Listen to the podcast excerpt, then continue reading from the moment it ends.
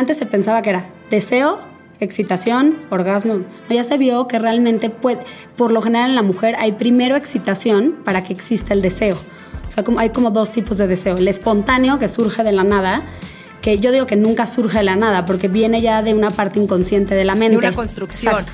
Sí, de una construcción. Exacto, y que seguramente los hombres, en teoría los hombres tienen más deseo espontáneo o, o los adolescentes. Pero realmente es, de adolescente ya traías toda una historia en tu mente cuando tú decías, ah, ya estoy excitado. Entonces eso era realmente tu, historia. Pero bueno, está primero la excitación, que puede ser a través de tu mente, a través de olores, a través de algo que ves, de alguien que te habla, de una caricia, de un juguete, etc.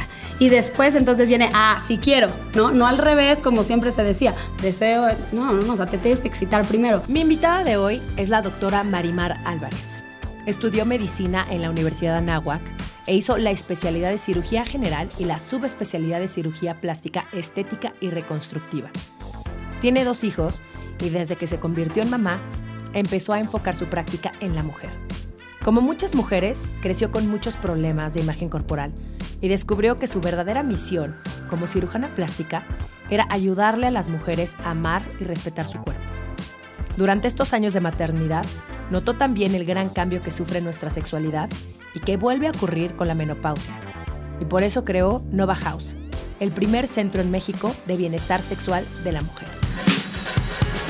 ¿Por qué nos cuesta tanto trabajo conciliar nuestra parte vulnerable con nuestro poder? ¿Cómo manejar el trancazo de la adultez? ¿Qué significa ser mujer hoy?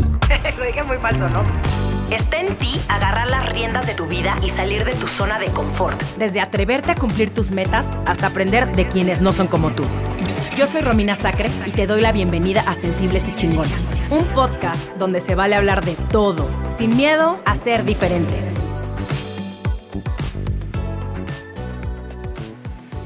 Marimar, bienvenida a Sensibles y Chingonas. Mi primera pregunta es, ¿qué onda con el deseo sexual? ¿Existe algún rango de lo común o lo poco común? porque como son temas que no hablamos, pues se sabe muy poco. Fíjate que a mí no me encanta entrar en la parte de la patología de la sexualidad, que obviamente pues también la tiene, porque es una parte de la salud del ser humano. Em, pero sí existe un punto donde puedes caer en un trastorno hipoactivo del deseo sexual.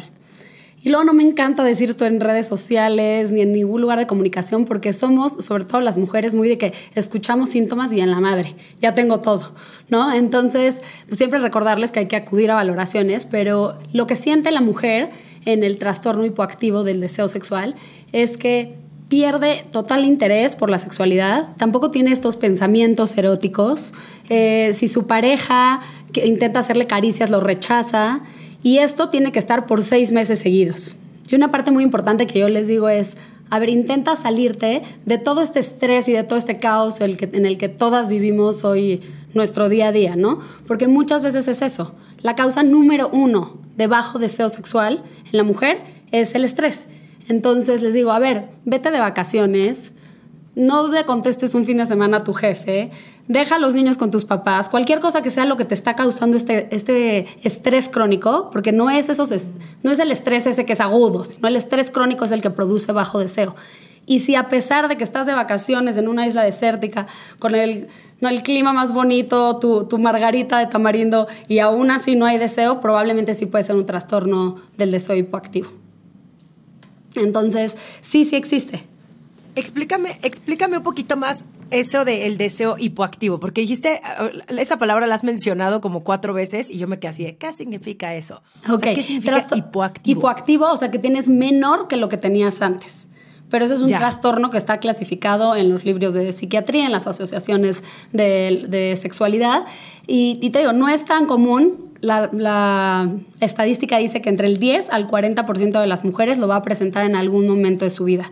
Pero yo creo que muchas veces estas cosas pueden estar pues confundidas con qué, con que realmente estamos teniendo burnout, estamos teniendo mucho estrés y no estamos pudiendo trabajar esas cosas. Entonces, pues la sexualidad es una parte súper importante de nuestra vida, es una, una de las cosas esenciales para el ser humano, pero es increíble que también no te mueres sin él, ¿no? O sea, si te mueres si no comes y si no tomas agua o si no duermes, pero si no tienes relaciones sexuales no te mueres, pero sí sigue siendo una de esas partes tan importantes para el ser humano. Y lo que va pasando es que si dejas de tener y dejas de tener por más y por más y por más tiempo, te vas acostumbrando. Pero eso no quiere decir que no te afecte a tu, a tu ser, ¿me entiendes? No, sobre todo te afecta muchísimo si tienes una pareja. Ese yo creo que podría ser la primera afectación. Digo, obviamente todos los beneficios que hay de, de tener eh, sexo, pues este, son múltiples, ¿no? Obviamente sí ayudan a la salud y ayudan a tener la piel más bonita y ayudan a que estemos mucho más relajadas, pero también afecta directamente con nuestras parejas. Ahorita voy a llegar a ese tema, pero ahora hablemos de que las mujeres estamos en un momento clave históricamente hablando. Y parte importante de ese tema es el sexo.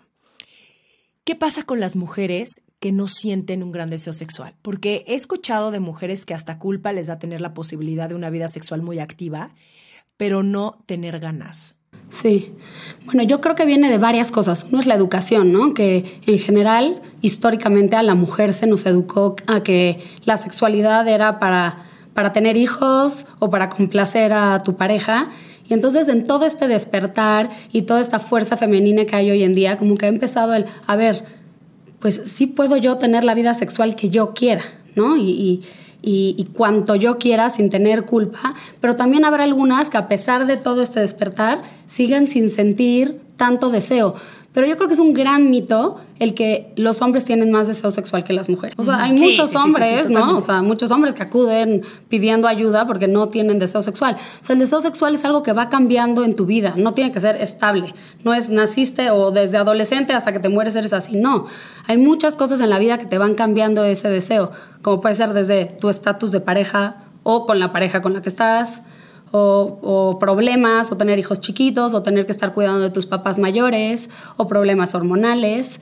Pero realmente yo lo que les digo siempre es, los orgasmos y, toda esta parte de la sexualidad ocurre más bien en nuestra mente, no en nuestros genitales, ¿no? Entonces, por eso tan importante como procurar tu salud, tu salud mental para poder estar mejor en tu salud sexual. O sea, está siempre entrelazada. ¿Y qué podemos hacer además de lo que ya mencionaste, de obviamente liberar estrés, hacer ejercicio, eh, no estar pensando todo el tiempo en los pendientes que tengo en mi oficina, soltar un rato el celular? O sea, ¿qué más puedo hacer para aumentar este deseo sexual? Ok, yo creo que lo que es muy importante es tener rutinas. Si de plano has sentido que tu deseo sexual ha disminuido y te gustaría recuperarlo, yo lo que le sugiero es, uno, eh, la masturbación, ¿no? Entonces, como sea, con sus manos o con juguetes, que los juguetes lo que te facilita es que muy rápido puedes llegar al orgasmo y entonces pues sientes que no te quita tiempo, ¿no?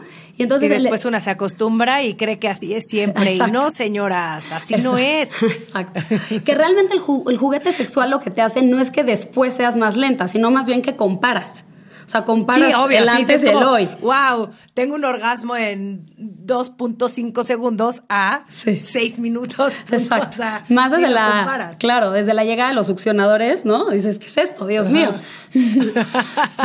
Ahorita en el centro de sexualidad que abrí, o sea, primera semana, así, se nos acabaron todos los succionadores. O sea, ha sido una revolución. Y sabes lo que es increíble ver gente de más de 60 años diciendo, oye, vino una amiga a comprar y así como escondidas, ¿no? O sea, ya también gente de todas las edades lo está haciendo, me encanta. Me encanta. Sí, obvio, viva, viva, viva. Y entonces otra cosa es, bueno, uno, la masturbación. Otro, tener rutinas. Si lo que quieres es a través de tu pareja, o sea, seguir con tu pareja aumentando el deseo sexual, poner rutinas. Mira, yo te digo mucho, yo tengo dos niños chiquitos, entonces hablo mucho desde la parte de la maternidad, ¿no? Entonces, obviamente, el deseo sexual disminuye muchísimo por muchas cosas. Falta de sueño, estrés, bla, bla, bla. Pero eh, lo que pasa mucho es que, o sea, sí te empiezas a alejar un poco de tu pareja si no lo procuras. Entonces, yo les digo a veces como tarea, literal, a ver, ¿en qué momento no estás tan cansado? Porque también si llegas, oye, vengo hasta la madre de estar todo el día en el trabajo, todo, ¿por qué la noche? O sea, ¿por qué esa forma de, ok, date night? ¿Por qué no hacemos un, ¿no? un date lunch o un breakfast lunch? O sea, no tiene que ser hasta la noche cuando ya estás muy cansado. Y ponerle una rutina, o sea, un, un ritual que armen entre tú y tu pareja de hacer, a ver, vamos a hacer siempre tal día, tal hora. Y entonces, entre más relaciones tienes, más ganas vas a tener. ¿No? Es como todo. Es, eso de los rituales, qué importante es. Hace unos meses tomé un curso con Vivi Broska, que ah, es igual. Eh, Padre, la conoces, es lo máximo.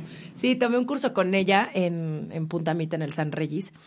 Y Y uno estuvo increíble porque a mí sí me cambió muchísimo el tema, justo lo que dices, de los rituales, de cómo llegamos y nos presentamos al acto sexual, ¿no? Con qué energía llegamos, con qué, qué ofrecemos. También el hecho de comunicarnos y decir, hoy nada más quiero que me abraces y que me acaricies, o que hoy solamente fajemos, o que hoy sí fulino, pero el estar de acuerdo y que la otra persona sepa qué es lo que quieres y qué es lo que estás necesitando tú, ¿no? ¿Cuáles son tus necesidades y cuáles son las necesidades de tu pareja? Porque justo también empieza eso, el yo estoy cansada, ya son las diez y media de la noche, tuve un día fatal y el otro también quiere, entonces termina cediendo, pero entonces hay resentimiento. O sea, el, es como una bola de nieve de falta de comunicación por no decirle al otro qué es lo que necesitas y, y, como llegar a acuerdos de a mí me funciona más en la tarde porque estoy un poco más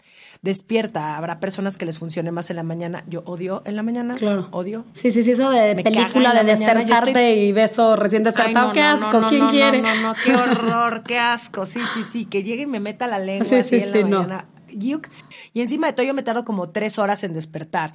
Entonces, claramente quiero estar bastante despierta para disfrutar el momento. Eh, pero sí, el, el no verlo tampoco como obligación. O, o, ya de plano cuando estás en esa posición, digo, a ver, no, no, no, no, obligación jamás.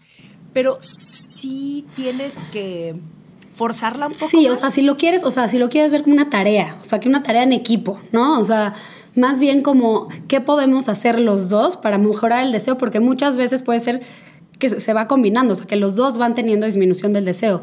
Que esto pasa mucho pues en, en parejas a largo plazo, ¿no?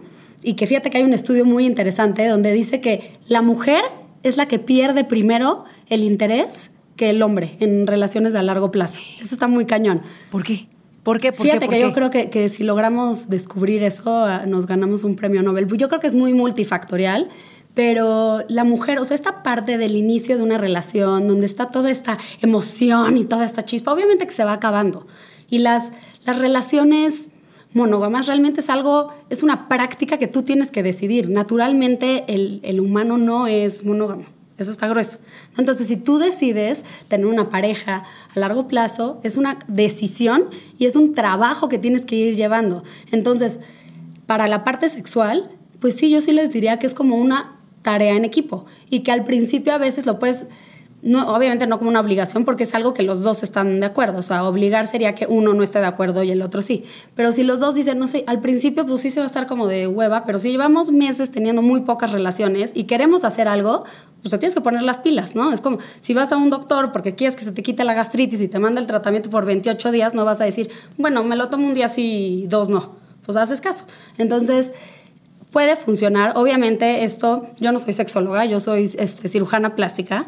Eh, es raro que hable de estos temas, pero realmente tienen una unión súper importante. O sea, cuando tú te sientes contenta contigo, con, con, tu cuerpo, cómo te ves, con todo, te sientes mucho mejor sexualmente. Que ahí va la otra en las mujeres. ¿Qué puedo hacer?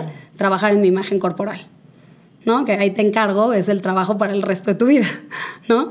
Pero esta parte de estar a gusto en tu cuerpo, estar a gusto en tu piel, quererte tal como eres, también es una parte muy, muy importante en la sexualidad de la mujer. Y, como les digo yo, no es que tengas el cuerpo de un modelo, una modelo, ni que estés más flaca que nunca en tu vida. eso, eso yo creo y espero en Dios que ya ¿no? haya terminado y que ya estemos en otra etapa donde sea más bien aprender a amarnos y respetarnos sin juzgar si te quieres hacer algo en tu cuerpo estéticamente para sentirte mejor. Pero eso casi siempre en todas las mujeres mejora en su sexualidad. Pues sí, porque te sientes más segura, pero también no sirve de absolutamente nada que cambies todo lo de afuera si no cambias aquí lo de adentro. O sea, lo que, lo que dijiste, si queremos tener una mejor salud sexual, todo empieza por la salud mental. Eh, ese, yo, ese es el primer paso, porque no sirve de absolutamente nada que yo me vea como Emily Ratajowski, que ah, estaría chingón, la verdad, sí me gustaría tener esas pompas firmes, que no se mueva absolutamente nada, pero si tú por dentro no te sientes guapa y no te sientes y no te respetas y, no te sientes valiosa, pues al final vas a seguir teniendo, vas a llevar esas inseguridades a la relación. Claro, total. O sea, por ejemplo, yo soy muy sensible para esos temas y me doy cuenta cuando alguien llega para una cirugía y veo que no lo están haciendo por ellas y que realmente es la puntita del iceberg, ¿no? O sea, que sabes que dices, mm, piensa que con eso va a solucionar todos los problemas que están debajo. Yo te lo juro, no te dejarán mentir mis pacientes. O sea, muchas veces les digo, no te voy a operar, no te voy a operar y las refiero con psicología, las refiero con psiquiatría, con sexóloga, con quien sea necesario. Y, mucha gente se ofende, la verdad. O sea, mucha gente pues, ay, me vale y me voy con mañana pago y me operan. Pues sí, pero te lo juro que yo como mujer sí siento, he sufrido toda esta parte de imagen corporal, igual que muchas de las mujeres, y, y no me gustaría seguirlo fomentando. ¿No? Y que desde el mismo punto te das cuenta cuando alguien llega y, oye, ¿sabes qué? Yo siempre he amado mi cuerpo, estoy perfecta, pero di lactancia seis años, güey, y, una me decía, me siento una mamá gorila. O sea, un cuerpazo, pero me siento una mamá gorila, güey.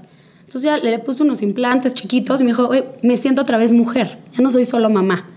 ¿No? Entonces, exacto. Entonces, en estos, eh, estas partes de la cirugía plástica donde dices, claro que hay veces que, que tienes la razón de ser ¿no? Porque yo pasé, justo acabando la residencia, pasé por esta etapa que dije, a ver, no hice una especialidad súper, pues que ataca a la mujer en vez de ayudar a la mujer. O sea, sí, entré en, todo un dilema y al final me di cuenta que no, que todo lo contrario, depende qué tanto yo les quiera ayudar, ¿no? O sea, si yo decido, sí, todas las que entran aquí se operan mañana, pues no, no les voy a estar ayudando, pero si trato de realmente conocer a la paciente, ver qué está pasando en su pareja, qué está pasando en su vida, o sea, muchas me dicen, me acabo de divorciar y vengo a operarme. No, no, no se hace, o sea, no se hace una cirugía plástica cuando estás pasando por un, por un duelo o por algo, porque sabes que estás nada más tapando, ¿no? Tapando, sí. No, y al final va a ser un shock después ver algo que si no te aceptabas antes, como por qué te vas a aceptar después. Pero sí hay cosas sencillas. Sí, obviamente no. hay cosas sencillas. Sí, sí, no. cosas sencillas como, por ejemplo, se ponen un poquito de relleno en, el en los labios, botox, cosas chiquitas que las ves cuando regresan a la revisión y tú notas cuando alguien se, se siente segura. O sea, la, la seguridad no se puede ocultar. Por supuesto, y aparte qué belleza que también podamos acudir ahora sí que con expertos como tú para tratar algún problema que no nos está funcionando y no, no nos hace felices y está de huevos. Oye, bueno, ahora vamos a, es que ya me desvié del tema porque claramente luego me, siempre me desvió del tema, pero ya mencionamos estrés, mencionamos obviamente toda, em, como todos estos factores externos a nosotros, ¿no? Que pueden frenar el líbido. ¿Qué otros factores? ¿Hay algo mejor? ¿Otros factores? Eh, mencionamos también el hecho de que no nos sintamos guapas, ¿no? O que no nos sintamos hermosas con nuestros cuerpos. ¿Qué más puede frenar el Mira, hay enfermedades, como muchas veces el hipotiroidismo, que es muy común en las mujeres, eh, cuando estamos mal, mal controladas, a lo mejor ya estás diagnosticada o todavía no tienes diagnóstico, entonces si estás hacia abajo, hacia hipotiroidismo, eso muchas veces puede dar disminución del deseo, igual que muchas otras enfermedades crónicas como son la diabetes o cualquier enfermedad que altere los vasos sanguíneos porque también les va a estar llegando menos sangre a los genitales. Cuando hay mayor sangre en los genitales, eso aumenta el deseo. Por eso, por ejemplo, yo tengo algunos equipos que que lo que se dice es que aumentan la capacidad orgásmica porque lo que hacen es llevar nuevo, más sangre y nuevos vasos sanguíneos y nuevos nervios en la región de la vulva y del clítoris, y entonces por eso ayuda. Otra puede ser medicamentos. Hay muchísimos medicamentos que disminuyen el deseo sexual y uno de los más comunes son los antidepresivos.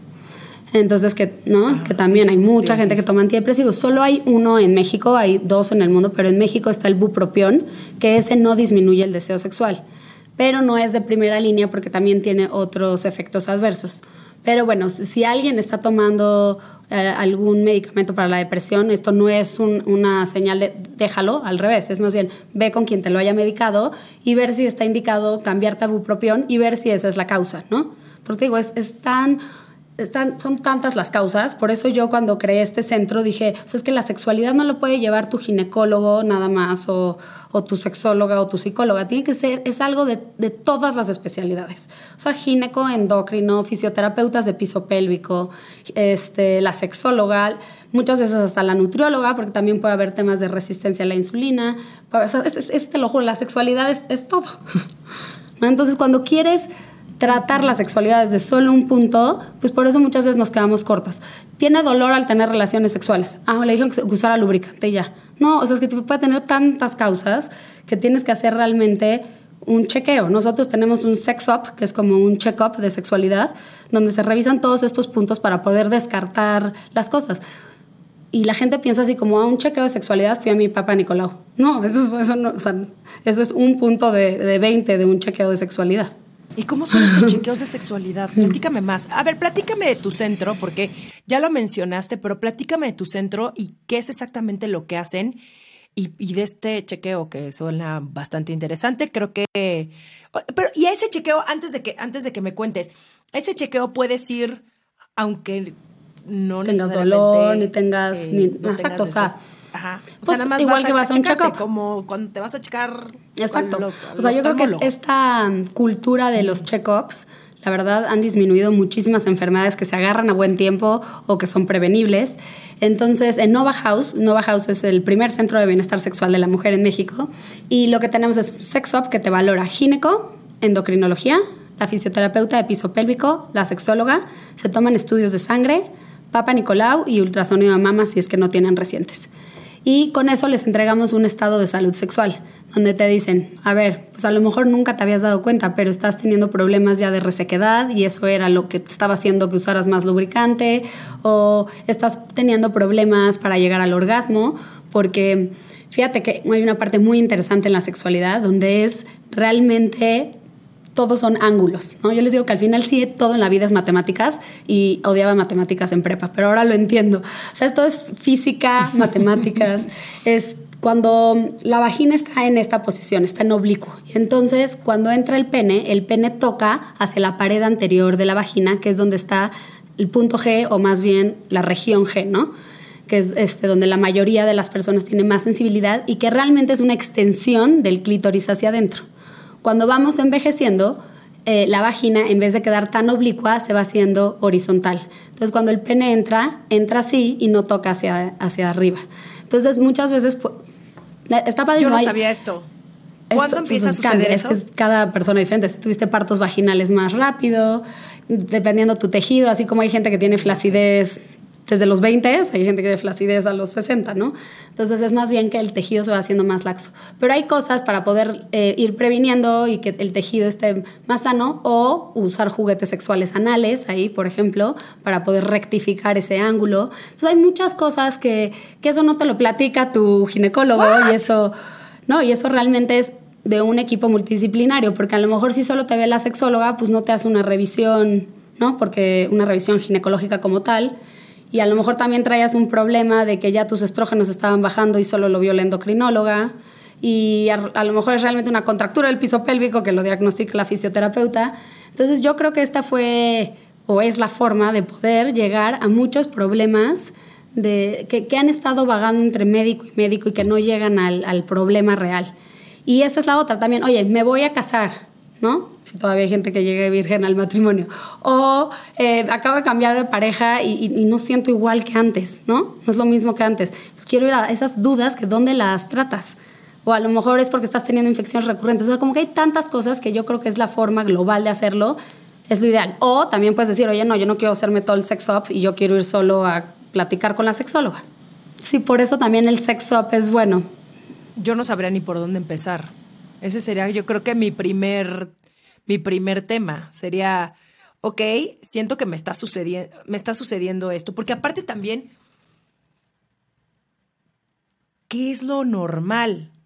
O sea, también llegar a esa conclusión de, no es tampoco una plática que siento yo, y, y mis amigas, digo, tú conoces a muchas de mis amigas, somos bastante abiertas sí. con nuestros vida y nuestras y hablar de sexualidad. Sí, pero yo creo que siempre hay cosas que nos dejamos, ¿no? O sea, que no tienes que contar todo. Exacto, sobre todo cuando llevas mucho tiempo con una pareja, lo que menos quieres aceptar es, híjole, pues ya no me prende, ¿no? O ya no estoy tan contenta. No porque no lo ames, porque aparte son dos cosas totalmente diferentes. O sea, puedes amar a una persona y puedes estar feliz con esa persona, pero al mismo tiempo dices, ya no se me antoja, o sea, ya hay algo que falta ahí, algo que se necesita trabajar y, y es eso, o sea, ¿cómo llegas a esa aceptación contigo y luego cómo pides ayuda? O sea, ¿cómo, cómo, cómo sabes qué pedir?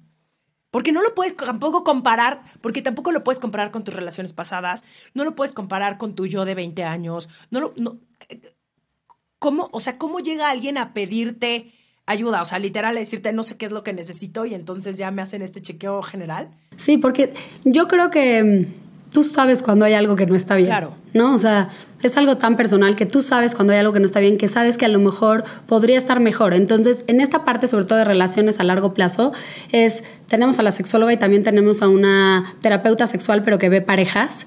Mm. Entonces, donde a lo mejor lo ideal es que primero llegue a quien se le ocurrió, ¿no? Y entonces hablas con ella, hablas de tus preocupaciones y le dices, me gustaría que mi pareja viniera. Obviamente, a ninguna terapia puedes obligar a nadie a ir. Entonces, si tu pareja quiere ir, que los hombres siempre tienen mucha más resistencia a ir a terapia, pero como me dijo una amiga psicoanalista, pero son los más agradecidos. Una vez que llegan, son los mejores pacientes y los más agradecidos. O sea, como que las mujeres culturalmente, lo cual es una tontería, estamos más ¿no? normalizado el ir a terapia. Pero entonces, bueno, yo diría, primero ir tú, ver tus preocupaciones. Muchas veces puede ser que se resuelva ahí, o sea, que se resuelva contigo, que no necesites que vaya tu pareja. Cuando ya hay un problema más profundo de pareja, entonces sí, sería ideal que fueran en pareja. Pero no sé si, si has leído el libro de Mating in Captivity. No. De Esther Perel, tienes que leerlo. Es de cómo mantener las relaciones a largo plazo. Y ella dice algo que me encanta. El deseo es querer, el amor es necesitar. Entonces, cuando tú vas sintiendo en, relaciones a largo plazo que te necesitan demasiado, el deseo se va yendo. ¿No? Entonces, yo, yo creo, y hasta se me pone la piel de gallina, porque así lo siento yo con mi esposo después de 15 años, eh, es que realmente yo lo veo a él y él me ve a mí tan autosuficientes y que aunque quiero vivir con él el resto de mi vida, sé que los dos podríamos vivir sin, sin el otro. Entonces, esa parte de no necesitar al otro para nada, eso es lo que va dejando el, que el deseo siga vivo. o sea, no lo dejas de amar, pero siempre el deseo es mayor que esa necesidad. Perfecto. Este podcast se va a acabar en este momento. Voy a ir a leer ese libro. No es Oye, qué interesante, qué interesante esto que me compartes. Claro, hace todo el sentido. Porque, pero ¿no crees que también está, digo, claramente no he leído el libro, como se pudieron dar cuenta, ya lo dije, eh, pero es porque tal vez cuando ya entras en este lado de amor y de por hecho que pasa. Sí, yo también que yo creo que eso es muchísimo. O sea, cuando sientes que ahí va a estar, hagas lo que hagas. De hecho, hay un estudio muy chistoso que dice, la gente con, a quien peor trata o peor le habla es a sus papás y a su pareja. No a sus hijos, no a la gente del trabajo, no. Porque como que das por sentado que tus papás y tu pareja van a estar ahí. Cuando no es cierto, ni tus papás ni tu pareja van a estar ahí si te conviertes en un ojete, ¿no? Cero. Pero o sea, Juan me manda la chingada en un segundo, así se respeta tanto y se quiere tanto que me manda la chingada, pero así. Y qué padre, claro, pero, hay, pero hay gente que no, ¿no? Hay gente que no y entonces dices, pues ahí está. Y también porque si en el trabajo llegas y les contestas, y punto, a lo mejor no, no nos vayamos al extremo de hablarle horrible, pero el, oye, se le cayó, ¿qué hiciste? No sé, cualquier contestación que todo mundo le hemos dado a nuestra pareja, no se la darías a alguien en el trabajo porque sabes que te mm, reportan, te mandan a volar, ¿no? O sea, más probable que a tu pareja. O sea, esta, esta confianza, eso es lo que también muchas veces va lastimando la relación. Entonces, yo creo que es tanto esta parte del deseo como la novedad. Al ser humano le encanta la novedad. Y es por eso que cuando tienes una nueva pareja o cuando estás saliendo con diferentes personas es el, el conocer algo nuevo. Entonces, en relaciones a largo plazo, yo para mantener el deseo sexual, yo diría haz cosas nuevas, desde aprender algo nuevo juntos, este, a pintar, jardinería, clases de tango, whatever, o este, irte a un lugar nuevo de viaje, algo que no conozcas, y obviamente también en la parte ya sexual directamente, probar cosas nuevas, posiciones nuevas, juguetes nuevos. Lo que ahora sí que la sexualidad es un mundo tan abierto que lo que cada quien quiera. Y yo lo que les digo muchas veces lo dice también otro librazo que tienes que leer, este Come as you are. Este, dice, don't jock somebody's jump. O sea, no digas qué asco porque no sabes si la persona al lado es lo que le encanta sexualmente, ¿no? Entonces, yo creo que en la sexualidad todo está permitido mientras las dos personas o las personas que estén en esa relación estén de acuerdo, ¿no? Entonces, pues intentar cosas nuevas en la relación, eso también siempre va a mantener el, el deseo. Estás escuchando Sensibles y Chingonas. En un momento regresamos. Suscríbete a nuestro newsletter, en donde tendrás contenido exclusivo de cada capítulo. Lo encuentras en sensiblesychingonas.com, diagonal newsletter. Adivina qué, ya salió El amor en los tiempos de like, mi nuevo libro. Me divertí muchísimo escribiéndolo, pero también fui brutalmente honesta y hablo de todo eso que tiene que ver con el amor y que pocas veces platicamos. Desde andar con alguien que te dobletea la edad hasta poliamor y muchas de las experiencias que viví y que me llevaron a entender más o menos de qué va eso de las relaciones sentimentales. El amor en los tiempos de like ya está en las principales librerías físicas y virtuales de México y el mundo, ebook y en audiolibro a través de Vic. Los tiempos han cambiado y las reglas de tus tías para esto del ligue, la neta, ya no aplican. No te hagas güey, déjate de culpas, descubre qué quieres y qué hacer para conseguirlo.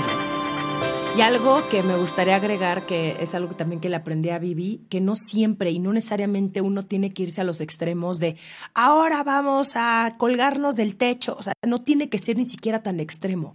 Hay muchísimas veces que tienes que ir back to basics. O sea, la piel no se aburre el hecho de que alguien llegue y te acaricie de forma diferente o que simplemente sea a lo mejor un poco de más tiempo en besos en la espalda, no sé, como el volver a explorar a esa persona, también pueden surgir cosas bien bonitas. Ahora, Marimar, quiero platicar de las personas asexuales y si al revés un deseo sexual muy alto puede llegar a ser un problema. Sí, claro. Mira, el deseo sexual está controlado por aceleradores y por frenos. Entonces va a haber cosas que aumentan tu deseo sexual y cosas que lo disminuyen. Eh, hay gente que los aceleradores los tiene muy altos y casi inhibidos los frenos y viceversa. Entonces, como todo en la vida, un balance pues es lo ideal. Cuando sí están habiendo demasiados aceleradores, es los que los lleva a tener conductas eh, de sexualidad de riesgo, ¿no? O sea, tener relaciones sexuales en la calle y que te agarre el policía, tener con pues, muchas parejas, ¿no? o sea, todas esas cosas que te pueden llevar a un riesgo en tu salud o en tu persona o en tu, en tu libertad. Eh, y la otra es cuando los, todos los frenos están levantados, o sea, tienes muchos frenos y pocos aceleradores. Que estos, la mayoría de las personas vienen por cosas de educación desde la infancia, ya sea la religión, la sociedad, ¿no? que te llevan a que el sexo es malo, el, sexo te va a dar VIH, te va a matar, te va, no, o sea, todo lo malo. Entonces, yo lo que trato también mucho en Nova House es volver a decirles la parte placentera del sexo, que realmente es por lo que la sexualidad se ha buscado toda la vida. O sea, después dijeron, ah, mira, qué padre, también tenemos hijos, ¿no? Pero realmente, o sea, el placer es eso es lo más lindo de la sexualidad. Entonces, si dejamos de enseñarles también a, las siguientes generaciones solo lo malo, y no, no estoy diciendo que no se los vas a enseñar, pero ya vimos también que esa estrategia educativa de decirles a los adolescentes el sexo te mata, no funciona. o sea, es una necesidad básica. Entonces, mejor enseñémosles, sí, hay estas cosas, de esta forma, este es el condón, así se usa, y todas las cosas de salud sexual que ya sabemos, pero también, digámosle, lo, padre del, placer. Entonces yo creo que viene mucho de educación. Y que tenemos que empezar a quitarnos también las culpas, porque no importa cuántos años tengamos, seguramente a ti te pasa o tienes muchas pacientes, ¿no? Que ahorita quiero platicarte de eso. Eh, llegamos con muchísimas culpas por más trabajadas que estemos, por más libros que hayamos leído, por más abiertas que seamos eh, acerca del tema de la sexualidad, de pronto entra culpa y de pronto entran estas creencias que una tiene que estar trabajando constantemente porque si no, no puedes disfrutar tu sexualidad plenamente y no puedes ser libre y, y, te va a dar pena pedir lo que quieres y no vas a tener una comunicación increíble con, con la persona con la que planeas tener un encuentro sexual, o sea, incluso contigo. O sea, él, híjole, me voy a comprar este vibrador o este dildo. No, no, qué pena, porque nos, nos hacemos unas marañas en nuestra cabeza y creo que eso, el, el poder hablarlo desde temprana edad, a mí no sabes cuánto hubiera agradecido. Yo creo que es en parte por, por lo, a lo que me dedico, ¿no? Porque a mí me hubiera encantado tener esas conversaciones, haber escuchado este podcast a mis 15 años y decir, ah, ok, o sea, no pasa nada, ¿no? No tiene que ser solamente de una forma o de la otra. Bueno, a lo mejor no a mis 15 porque estaba muy chavita y era virgen,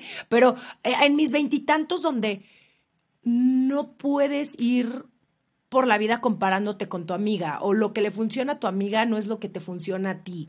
Es como entender que cada cuerpo es distinto y que ahora sí que nuestro deseo sexual es algo completamente individual y que es parte también de nuestra chamba personal, el ir explorando qué es lo que va conmigo y qué es lo que no.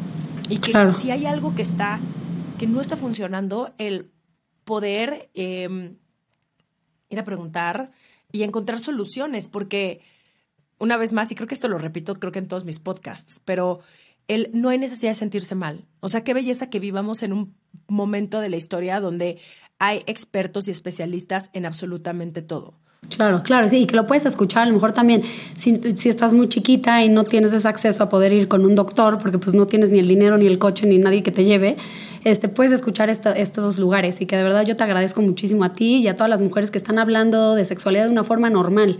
O sea, yo lo, yo lo intento desde mi trinchera, te digo, como cirujano plástico, pero uniendo a todo este grupo de mujeres para que le ayude a otras mujeres y como mamá de dos niños, ¿no? Hablándoles de la normalidad de la sexualidad, hablándoles de sus genitales, como se llaman, aunque en el colegio otras mamás me vean así como, oh, tu hijo dijo vulva, y no, o sea, pero esa es la forma de, de, educar a las siguientes generaciones. Y una gran parte ahorita que decías desde la infancia es, si tú tienes una buena relación, un buen apego con tus cuidadores principales en la infancia, es más seguro que tengas una sexualidad placentera y sana de cuando eres adulto.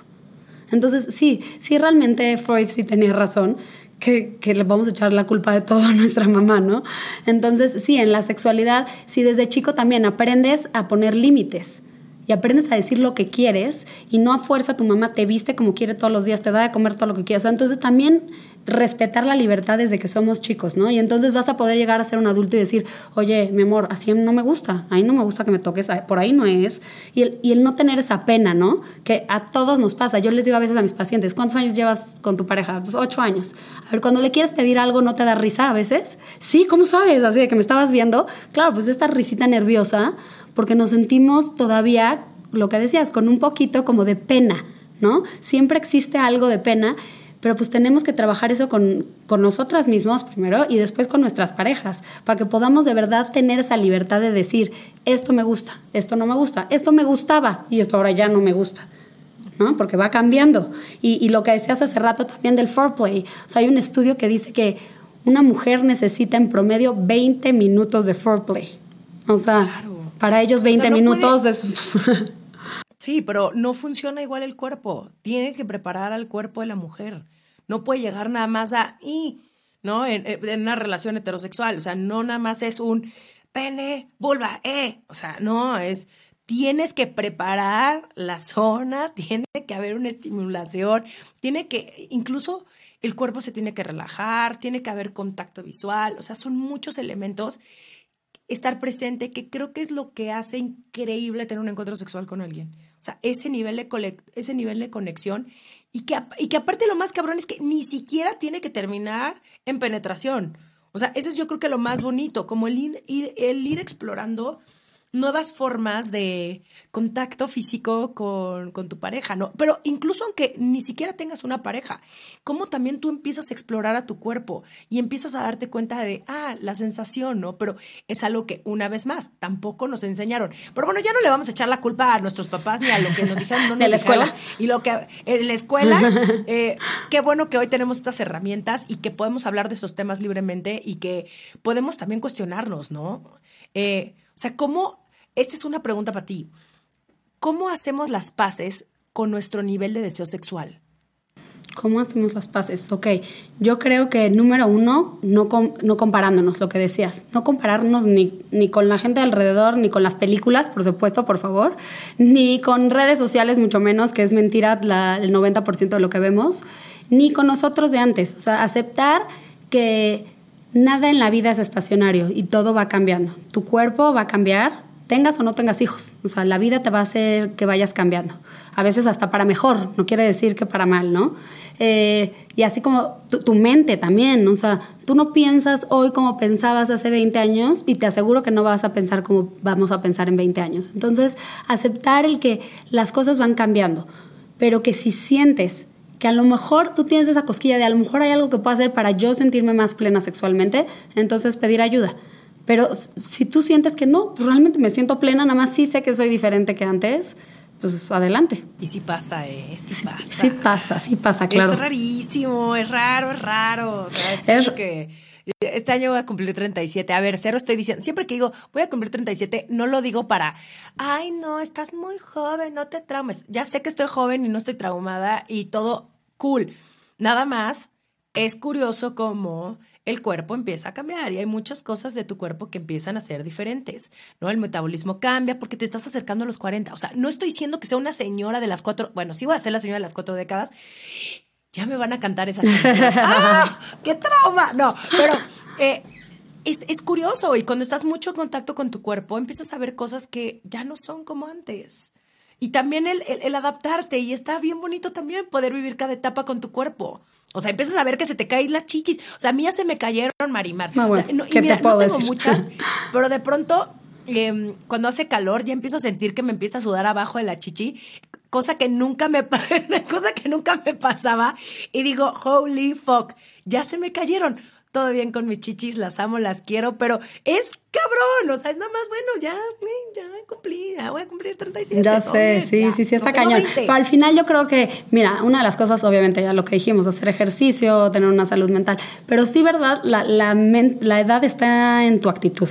¿No? O sea, 100% cuando no has visto, supongo mis abuelos, mi abuelo era 21 años más grande que mi abuela y mi abuela siempre se ve mucho más grande de lo que es, porque pues como que se hizo hacia los 21 años de mi abuelo, ¿no? Y entonces esa actitud, tú decides, pues, puedes ser un chavo ruco con todo el estilo del mundo y sentirte feliz. O sea, tú decides cómo quieres vivir todo, tu sexualidad, tu vida. Entonces es, se dice bien fácil, pero el aprender a querernos en cada nueva etapa es, es, es el top de la madurez. Y el no comprarnos, y el no comprarnos, ay no, ya, llevo 20 años de casada. Ay, no, ya, de sexo ni hablar. Ay, no, es que ya voy a cumplir este 70 y ay, no, ya mi edad. No, güey. O sea, qué padre poder vivir estas diferentes etapas de nuestra sexualidad de distintas formas. Obviamente no va a ser como qué bueno también sí, ¿no? O sea, como a los 18 años, a los 19 años que digo que ni siquiera sabía qué estaba haciendo, claro. cero la pasaba bien, no, no lo disfrutaba pero el, irte también explorando y conociendo nuevas cosas contigo, Está bien divertido. me encanta. La verdad me encanta también cómo va cambiando. Sí, y una parte bien importante en el deseo que, que, se me olvidaba mencionar en la mujer es muy importante que antes se pensaba que era deseo, excitación, orgasmo. No, ya se vio que realmente puede, por lo general en la mujer hay primero excitación para que exista el deseo. O sea, como, hay como dos tipos de deseo. El espontáneo que surge de la nada que yo digo que nunca surge de la nada, porque viene ya de una parte inconsciente de la mente. De una construcción. Sí, de una construcción. Exacto, y que seguramente los hombres, en teoría los hombres tienen más deseo espontáneo o, los adolescentes. Pero realmente es, de adolescente ya traías toda una historia en tu mente cuando tú decías, ah, ya estoy excitado. Entonces eso era realmente tu, tu historia. Pero bueno, es está primero la excitación, que puede ser a través de tu mente, a través de olores, a través de algo que ves, de alguien que te habla, de una caricia, de un juguete, etc. Y después entonces viene, ah, sí quiero, ¿no? No al revés, como siempre se decía, deseo, no, no, no, o sea, te tienes que excitar primero. Y otra parte súper importante en la mujer es la parte de la excitación con la, no concordancia, se llama. O sea, que no tienes que estar mojada, no tienes que haber lubricado para estar excitada y que hay gente que lubrica sin estar excitada. O sea, hay, hay terriblemente hay, hay, víctimas de violación que lubrican cuando están siendo violadas. Entonces eso es más bien algo a nivel del cerebro que, que asocia a algo sexual. Entonces también toda esta parte de la lubricación la veo muy seguido, que me dicen, es que mi esposo dice que ya no me excito. Y yo, ¿por? Porque ya no lubrico. Porque ya no lubrico como antes. Bueno, son muchas causas por las que puedes no lubricar y además puedes estar excitadísimo y no estar escurriendo, ¿no? O sea... Entonces sí, hay... hay... No, y, y bendito sea que existen un chorro de lubricantes, tampoco es, el, tampoco es como el fin del mundo, pero qué interesante eso que dices. Yo hubiera creído que sí o sí la lubricación era totalmente proporcional a la excitación. Sí, no, no, y, y, lo que te digo, o sea, puede, puede no concordar, o sea, puedes estar excitadísima y no haber, o al revés, no estar nada excitada y empezar a lubricar, porque algo viste, oliste, escuchaste que te excitó y a lo mejor no te diste cuenta, o sea, también es que cuántas cosas pasan, a lo mejor hay gente como tú y como yo que pensamos demasiado, no tanto, pero... un chingo, un chingo, qué hueva, Romina, qué hueva. sí, ya para, por favor. Sí, así me dice mi esposo, o sea, hay en algún momento que tu rata se va a dormir, yo no. 24/7. Oye, ¿cuáles son los mayores miedos que tienen las mujeres que se acercan a ti sobre temas de deseo? Em, infidelidad, por mucho, yo creo. O sea, como que quieren tratar muchas veces, piensan que el no tener deseo ellas van a hacer que les sean infieles. Y yo lo que les digo, eso está cañón, ¿no? O sea, que, que actuemos por eso. O sea, realmente, y yo entonces primero les digo, a ver, empecemos a trabajar más bien el que tengas mayor deseo por tu vida sexual. Y, el, aclarar mucho es que es una salud sexual, eso como que la gente lo ve ya como algo serio y no como esta parte kinky, ¿no? O sea, es salud sexual. Y si tú estás mejor sexualmente, te vas a sentir mejor en el resto de las esferas de tu vida. Trabájalo por ti. Trabájalo por ti y vamos a trabajar estos miedos de infidelidad que pues, es toda otra historia, ¿no? Pero yo creo que si muchas mujeres como que se acercan conmigo por, o sea, por esa causa. Sí. Sí, sí, sí, sí, es triste. Ya me dio shock. Sí, bueno, eso es otro tema. Queremos hacer un taller. En, en, Nova House también lo que tenemos mucho son talleres. Talleres de educación, desde cómo hablarle a tus hijos de sexualidad, cómo activar tu energía orgásmica, etcétera, etcétera. Y uno de ellos que quiero hablar es de ese me está padre. Ese, ese luego me pasas los datos porque quiero ir a aumentar mi está energía. Padre. Y toda esta parte de activación y, y, muchas cosas son a través de respiración, de yoga, etcétera. Pero uno de infidelidad, que lo queremos hacer vía Zoom, porque obviamente si tú estás teniendo miedos de infidelidad o si estás viviendo una infidelidad que tú estás haciendo o que, o que, o que te están causando, eh, no quieres ir a algo presencial, ¿no? Quieres estar sin que vean quién eres, ¿no? Pero escuchar, o sea, como escuchar muchas partes, que ahí es todo otro tema. Sí, más anónimo. Todo, otro tema, cada quien es su vida y sabrán si perdonan, si no perdonan, si lo hacen, si no lo hacen, ¿no? no, totalmente. Creo que lo, que lo que me asombra mucho es el tener que empezar a actuar, lo que ya dijiste, para que no me dejen. Sí, por eso te digo, y lo que hay que trabajar es... O sea, me tengo que poner yo las pilas para que no se vaya el otro. Es, no, o sea, de todas se va a ir. Ah, 100%. Perdón, o sea, no, o sea, si el otro, no podemos controlar a la otra persona. Ya, si traen pedos, no es ni, ni siquiera, puede ser ni siquiera por ti, güey. Te lo puedes coger 14 veces al día de todas las formas posibles y aún así el otro güey o la otra persona se quiere ir a buscar caricia ajena. Eso ya. Claro, y, es, y es por lo que decíamos de, de, la monogamía, o sea, porque a lo mejor no los dos están 100% seguros. O sea, como que ya de entrada es eh, tienes una pareja y a fuerza, pues no, a lo mejor la otra persona no está 100% de acuerdo en estar en una relación así. Entonces finge, porque es lo que debe de decir, que sí, pero a lo mejor nunca lo ha estado. Y a lo mejor no lo estuvo por muchos años y llega un momento en su vida que decide ahora sí, y ahora sí quiero hacer esto el resto de mi vida o por lo pronto quiero hacerlo. Entonces, lo que tú decías, comunicación, ¿no? Y que sí, que fácil se escucha, ¿no? Pero pues comunicación, de saber qué pedir, también de saber cuáles son tus límites, qué es lo que quieres. Y, yo creo que de la infidelidad eso es lo, lo más fuerte, es eso, o sea, el que tú pensabas que la otra persona pensaba igual que tú. Ese sí, bueno, sí, ese ya te mando a mi terapeuta. Oye, eh, y ya por último, ¿cómo volver a un deseo sexual sano después de alguna experiencia traumática? Y no necesariamente tal vez una violación, pero sí un sí, experiencia traumática de que tal vez yo no quería tanto y de pronto no supe poner límites y terminó sucediendo y digo, sucede sucede más y seguramente a ti te llegan muchísimos casos de personas que sufrieron. Sí, y más que, exacto, o sea, a lo mejor no, no tan más en relaciones, o sea, como abuso dentro de relaciones, ¿no? Entonces, de que sí, era mi novio desde hace mucho, pero pues me obligaba todas las veces y yo no me daba cuenta que me estaba obligando. Este, pues ahí sí, obviamente, terapia, muchas veces acompañado de psiquiatría, eh, en la mayoría de las eh, funciona eh, conductivo-conductual y, pero cómo volver, fíjate que tengo un caso, eh, obviamente no voy a decir nada, eh, pero eh, que exacto, justo su novio abusaba muchas veces de ella y le lastimó un labio menor. Entonces, el volver a tener relaciones, cada, ya con su nueva pareja, donde pues ya ha estado en tratamiento, ella va muy bien, pero pues le recuerda, le recuerda todos estos y le da otra vez estrés, o sea, otra vez se activa todo este estrés postraumático. Entonces ella me dijo que la verdad me quiero operar, el quitarme un segmento del labio menor porque me duele cada vez que tengo relaciones, me recuerda y me hace volver a vivir esto. Yo no soy partidaria de quitar labios menores nada más porque piensan que su vulva no es igual que la de su amiga, porque pues entonces tendríamos que ser todas iguales desde la vulva hasta el pelo, ¿no? Pero sí hay veces que les causa dolor y cuando te causa dolor acompañado de un dolor después de un trauma de ese grado, yo le dije, claro que sí, Sí, que aparte viene acompañado de algo. Claro, claro. Y es que yo creo que muchas veces pensamos así como abuso sexual, pues iba caminando en la calle y lo agarraron unos desconocidos y la violaron. Pero muchas veces el abuso sexual está en la casa. ¿no? Entonces, abuso sexual con parejas de larga duración y que toda su vida han tenido abuso y no se han dado cuenta. Entonces es muy triste. El día que se dan cuenta dicen la culpa, ¿no? De cómo estuve tantos años ahí. Entonces, obviamente esto pues cuesta una compañía de largo plazo psicológica. A esta chava la voy a operar y, ya lo hablé también, bueno, lo voy a hablar con su terapeuta, pero ella me dijo que está de acuerdo para que, veamos que lo estamos haciendo en el, en el momento correcto. sí, sí, sí. Pero qué bueno que llegó a tus brazos y a tus manos. y ya tú la puedes acompañar en este proceso que obviamente no, no. ha de ser nada fácil, ha de ser muy doloroso porque revives heridas del pasado, pero también el que tú puedas sanar y el ver por ti y el no tener, el trabajar con tu vergüenza y decir... Claro, sí, que es bien difícil.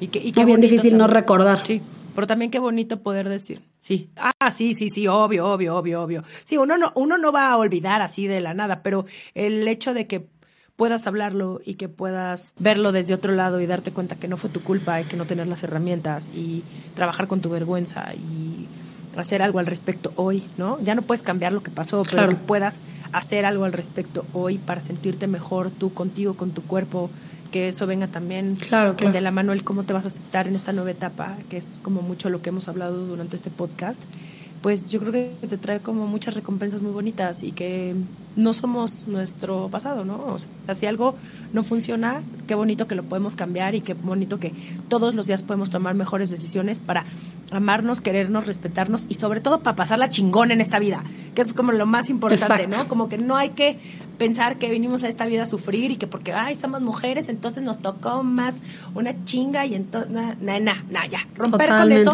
Nosotros tenemos el mismo derecho que los hombres de sentir todo lo que queramos sentir y de vivir una, una eh, vida sexual plena y también el empezar como a enterarnos mucho más y aprender de sobre nuestra salud sexual. Entonces, Marimar, te agradezco muchísimo todo lo que me compartiste. Muchas gracias. Espero poder ir pronto a tu centro. Me voy a ir a hacer ese chequeo, ¿eh? Me voy a ir a hacer Vente, aquí te esperamos, de verdad. Me encantará verte por acá. 100% voy a ir. Déjame, eh, ¿dónde te puede encontrar la gente? Tu Instagram, tus redes sociales, todo. Mi Instagram es arroba doctora, así completo, sin abreviación, punto mari, con i latina, punto mar. Y las redes de Nova House es arroba Nova House, eh, Nova House México. Muchísimas gracias, Marimar. Te mando un abrazo gigante. Igual, qué gusto me dio verte otra vez.